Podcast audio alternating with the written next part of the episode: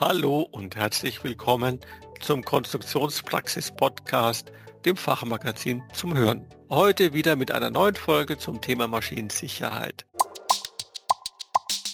Hallo und herzlich willkommen zu einer neuen Folge des Podcasts Maschinensicherheit des Fachmagazins Konstruktionspraxis. Heute sprechen wir über die fünf häufigsten Fehler bei der Risikobeurteilung. Als Experten hierfür begrüße ich Johannes Frick, Geschäftsführer der IBF Solutions AG mit Sitz in Zürich. Hallo, Herr Frick. Hallo, Herr Vollmuth. Vielen Dank für die Einladung. Ja, schön, dass Sie Zeit gefunden haben äh, zu diesem Podcast. Wir wollen heute sprechen über die Risikobeurteilung und was die fünf häufigsten Fehler sind, die hier gerne gemacht werden. Was sind die häufigsten Fehler aus Ihrer Sicht? Ja, aus, aus der Sicht von mir und meinen Kollegen durch die Seminare und Beratungen, die wir im gesamten deutschsprachigen und auch internationalen Raum durchführen, kommen wir eigentlich immer wieder dazu, dass es bestimmte Fehler gibt, die nahezu jedem Unternehmen passieren. Und zwar sind es in erster Linie zu spät begonnene Risikobeurteilungen und sehr eng damit verwandt, das wäre so ein bisschen der zweite Fehler, dass das dreistufige Konzept zur Risikominderung nicht immer konsequent eingehalten wird. Abgesehen von diesen beiden Detailaspekten ist ein weiterer Punkt der Risikobeurteilung häufig unterschätzt. Unserer Erfahrung nach bei Unternehmen, und das ist, dass die Grenzen der Maschine, äh, die eigentlich zu Beginn der Risikobeurteilung festgelegt werden sollten, nicht sauber definiert sind, was zu entsprechenden vermeidbaren Aufwänden führt und des Weiteren, dass in Unternehmen Normen nicht immer griffbereit sind und dass Wissensvermittlung, das zwar einen sehr hohen Stellenwert haben sollte, allerdings häufig entweder viel zu kurz kommt, beziehungsweise wenn es dann gemacht wird, ein bisschen mit der Gießkanne äh, drüber gegangen wird. Und das sind so die Ansatzpunkte, wo wir heute drüber sprechen möchten.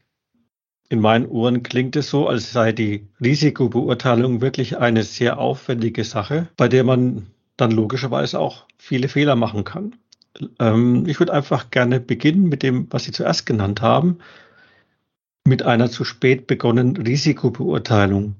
Wann fange ich denn aus Ihrer Sicht am besten damit an?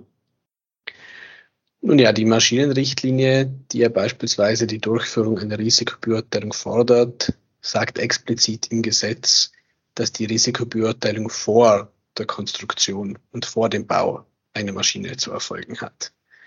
Erfahrungsgemäß ist es aber häufig nicht der Fall. In vielen Fällen wird irgendwann während des Produktentstehungsprozesses oder auch wenn die Maschine bereits am Testfeld steht, dann mit der Risikobeurteilung begonnen. Wann würde ich idealerweise beginnen? Nun ja, idealerweise würde ich vor bzw. während der Konstruktions- und Konzeptionsphase beginnen, da beispielsweise die Projektkosten auch durch die Sicherheitstechnik beeinflusst sind.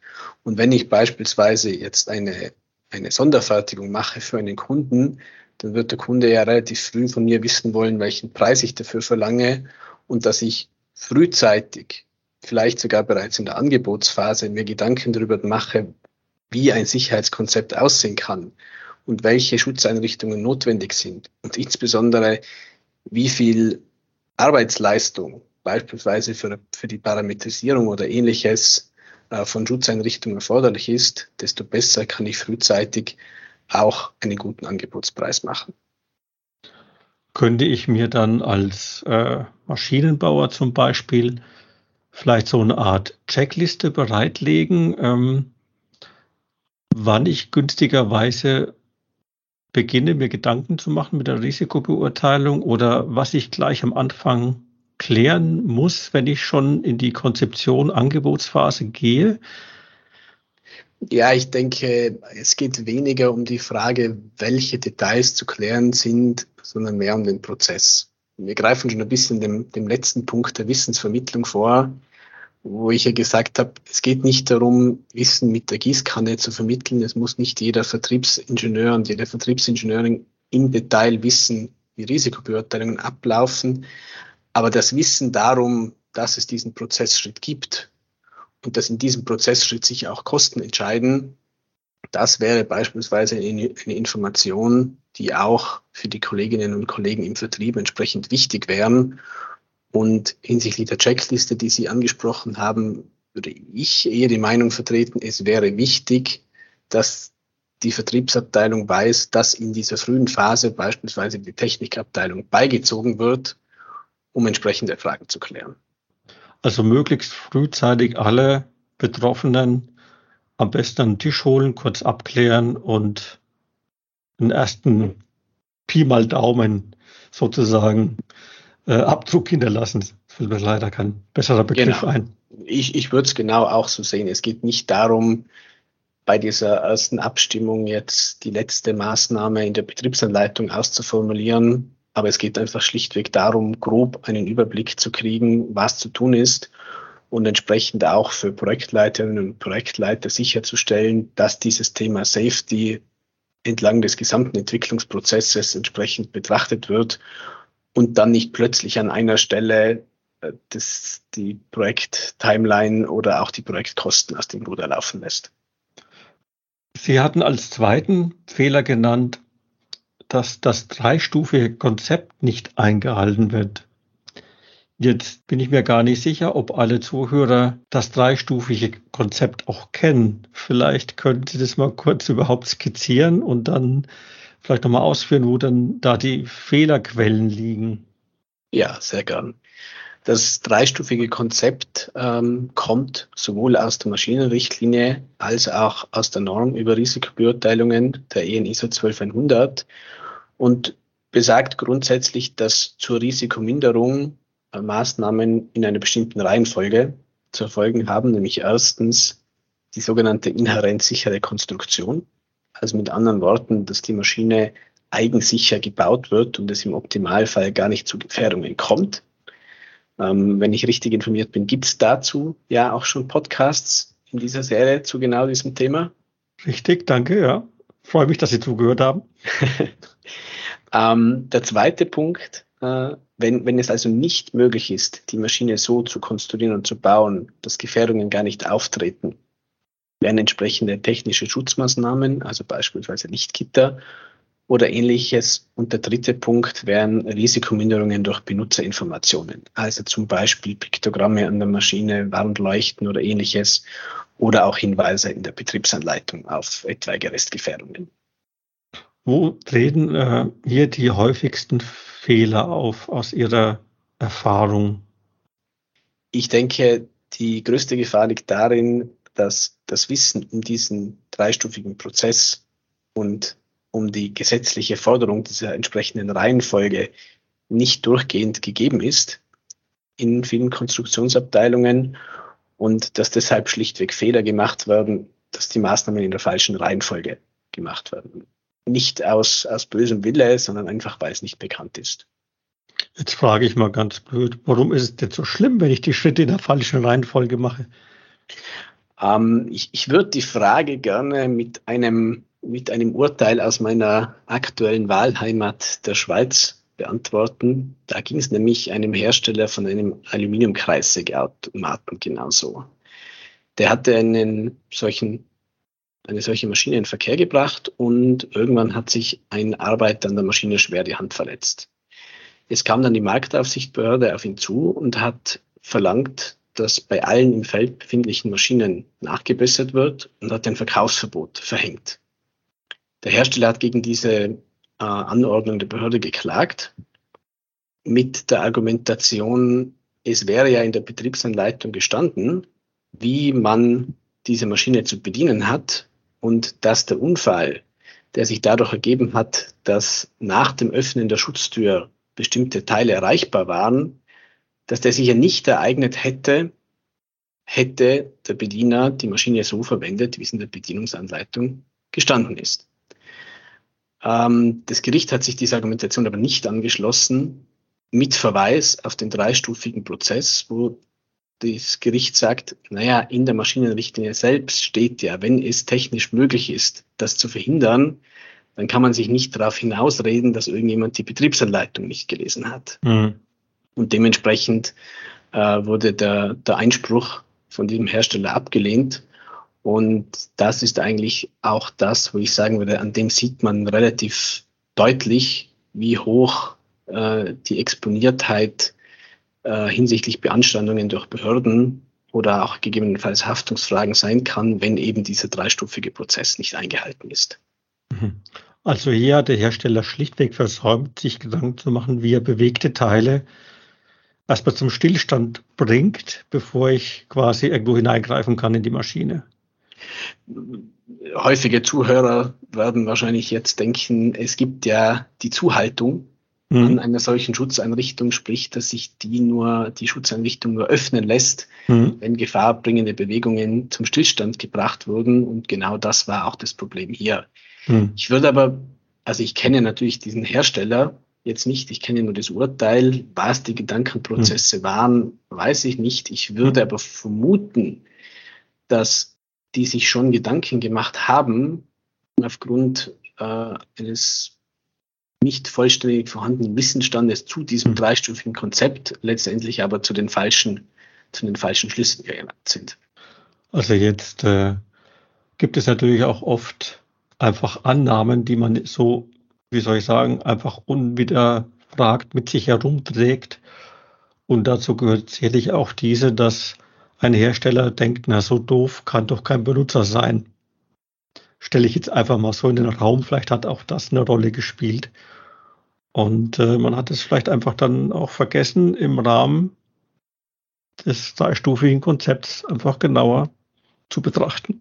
Ja, ich, ich denke, der Tipp, der an sich jedem Hersteller und jeder Konstrukteurin und jedem Konstrukteur gegeben werden kann, ist bei jeder Maßnahme, die getroffen wird, zu hinterfragen, habe ich mit dieser Maßnahme den dreistufigen den, den dreistufigen Prozess eingehalten. Und wenn man zum Ergebnis kommt, nein, dann sich sehr genau zu überlegen, ob man das im Zweifel auch rechtfertigen könnte. Es gibt auch Urteile, die sagen, man darf manchmal auch davon abweichen. Äh, ich empfehle in unseren Seminaren diese Aussage aber sehr differenziert zu betrachten und sage immer, wenn dann doch etwas passiert und jemand fragen würde, warum sind Sie denn von diesem dreistufigen Prinzip abgewichen? Darauf braucht es dann wirklich eine stichhaltige Antwort. Hm. Die Antwort, ich habe in einem anderen Urteil gelesen, dass das einmal ging, die wird nicht pauschal überzeugend sein. Ja, dann lassen wir es mal dabei. Ich denke, gerade dieses dreistufige Konzept äh, gebe Gesprächsstoff für mehrere Stunden Podcast. Wir wollen ja nur über die, nur in Anführungsstrichen, die häufigsten Fehler heute reden. Da war dann der dritte von Ihnen genannte, dass Grenzen nicht sauber definiert werden. Was meint Sie denn damit? Nun ja, die Risikobeurteilung beginnt ja mit der Festlegung der Grenzen der Maschine. Und so fordert das sowohl die Norm ENISO 12100 wie auch die Maschinenrichtlinie. Auch darüber könnte man wahrscheinlich einen eigenen Podcast füllen. Ähm, für heute aber nur kurz und knapp, warum es denn dabei überhaupt geht.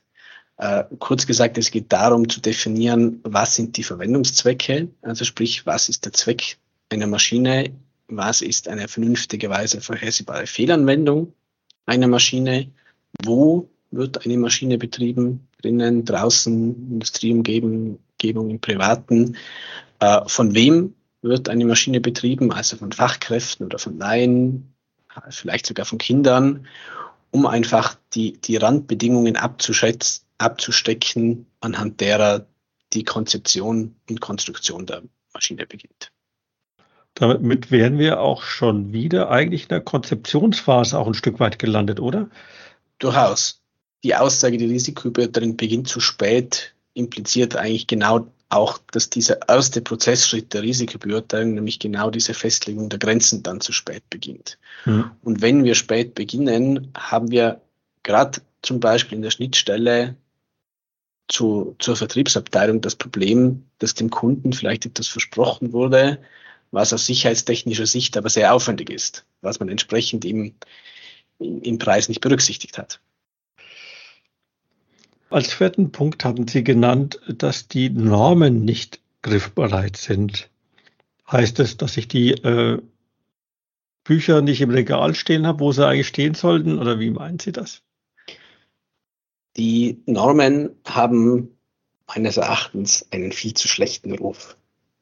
Die müssten eigentlich äh, viel, viel mehr als, als große Arbeitserleichterung gesehen werden, weil die Normen, insbesondere in diesem sicherheitstechnischen Bereich, einfach an ganz vielen Stellen konkrete Lösungen stehen und eben auch konkrete Handlungsempfehlungen, wie ein Prozess abzulaufen hat, beispielsweise. Und diese Normen den Konstrukteuren und Konstrukteurinnen sehr, sehr viel Arbeit sparen.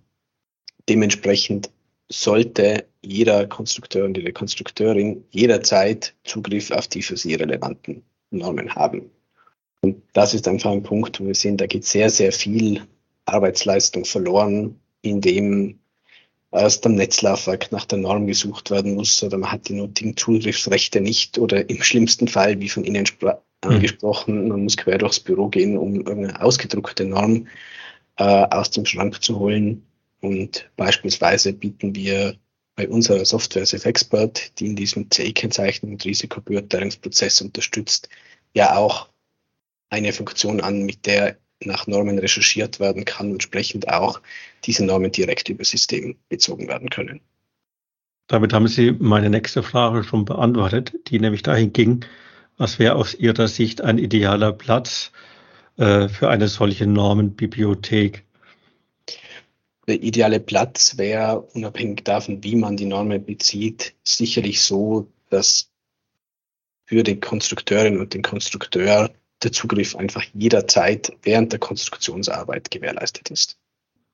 Hier ist sicherlich auch das äh, Management gefragt, äh, diese Voraussetzungen aufzuschaffen, denke ich mir.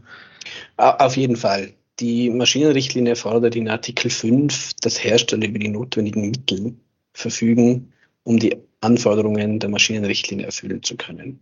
Und zu diesen Mitteln würde ich den Zugriff auf Normen definitiv sehen und des Weiteren ein sehr wichtiges Mittel ist die Kompetenz und die, und die Erfahrung der Mitarbeiter. Und das würde uns eigentlich zu unserem nächsten Punkt bringen, hm. nämlich der Wissensvermittlung der Organisation. Die Mittel bereitstellen heißt auch ähm, die Wissensvermittlung vereinfachen, unterstützen. Wie meinen Sie es äh, aus Ihrer Sicht? Ja, ich, die, die Erfahrung, die wir immer wieder machen, ist, ähm, dass, dass das Thema in manchen Unternehmen vielleicht aufgrund von beinahe Unfällen oder ähnliches plötzlich eine hohe Brisanz hat und dass dann auch die Bestrebung gibt, viele Mitarbeiter gleichzeitig zu schulen. Wir empfehlen dahingehend aber immer sehr genau im Vorfeld abzuklären, wer im Unternehmen denn was wissen muss. Also beispielsweise, was wir schon öfter gemacht haben, war, man kommt irgendwo hin für ein zweitägiges Seminar, in der ersten Stunde ist es in größerer Runde, wo nur ein grober Überblick gegeben wird, was sind die Themen und dann bei den tatsächlichen Fachthemen, wie genau mache ich eine Risikobeurteilung, wie wähle ich Schutzmaßnahmen aus und diese Dinge, die sind natürlich für diejenigen interessant, die es technisch umsetzen, aber ein Projektleiter, Konstruktionsleiter, je nach Unternehmensgröße vielleicht auch Geschäftsführer, dass diese Personen grundsätzlich wissen, was sind die Zusammenhänge, wo entstehen Kosten, wo lassen sich vielleicht auch Kosten vermeiden, äh, wo entstehen etwaige Haftungsrisiken fürs Unternehmen und wo kann beispielsweise ein Management unterstützen, die Strukturen zu schaffen und die Mittel bereitzustellen, dass diese Themen großflächig vermittelt werden, trägt meines Erachtens dazu bei, dass dann die, die internen Abstimmungsprozesse zwischen unterschiedlichen Abteilungen dann auch entsprechend effizienter sind. Ich kann mir vorstellen, dass Sie da auch äh, Hilfestellung geben würden, wenn ich mir so etwas aufbauen möchte. Die Frage geht jetzt eher dahin, ich denke mal, dass es manchmal hilfreich sein könnte, auch fürs Management, sich da doch nochmal jemanden zu holen, der mir hilft, vielleicht so eine Wissensvermittlung, Aufbereitung äh, zu optimieren. Ja, genau. Also eines unserer Seminare ist die Ausbildung zum CE-Koordinator bzw. CE-Beauftragten. Und da geht es eigentlich genau darum, dass es jemand in der Organisation gibt, der entsprechend Prozesse koordiniert. Und im Nachgang an diese, in diese Ausbildung unterstützen wir diese Personen natürlich auch gern Äh, einerseits vielleicht mit Schulungen vor Ort, um ein bisschen das Problem der Prophet im eigenen Land zu sein, zu entschärfen. Andererseits auch, um entsprechende Prozesse zu analysieren und ähnliche Dinge. Als eine Art Fazit von meiner Seite, mit einer solchen Kompetenz im Haus vermeide ich auch sicherlich einen Teil dieser häufigsten Fehler, die Sie angesprochen haben. Liege ich damit richtig? Durchaus. Also ich, ich würde die, die Aussage, dass es Sinn macht, so eine Stelle zu haben, weitestgehend unterstützen, aber den Umkehrschluss nicht zu sagen, es ist nicht die einzige Möglichkeit. Wir haben auch viele Kunden, die sich anders organisiert haben, wo das hervorragend funktioniert. Wenn so eine Stelle geschaffen wird, ist es besonders wichtig, dass es eine Stelle ist, die Dinge koordiniert und die nicht plötzlich für alle operativen Dinge zuständig ist. Weil das ist leider das, was häufig passiert und von dem viele Personen, die in dieser Position sind, auch ein Lied singen können.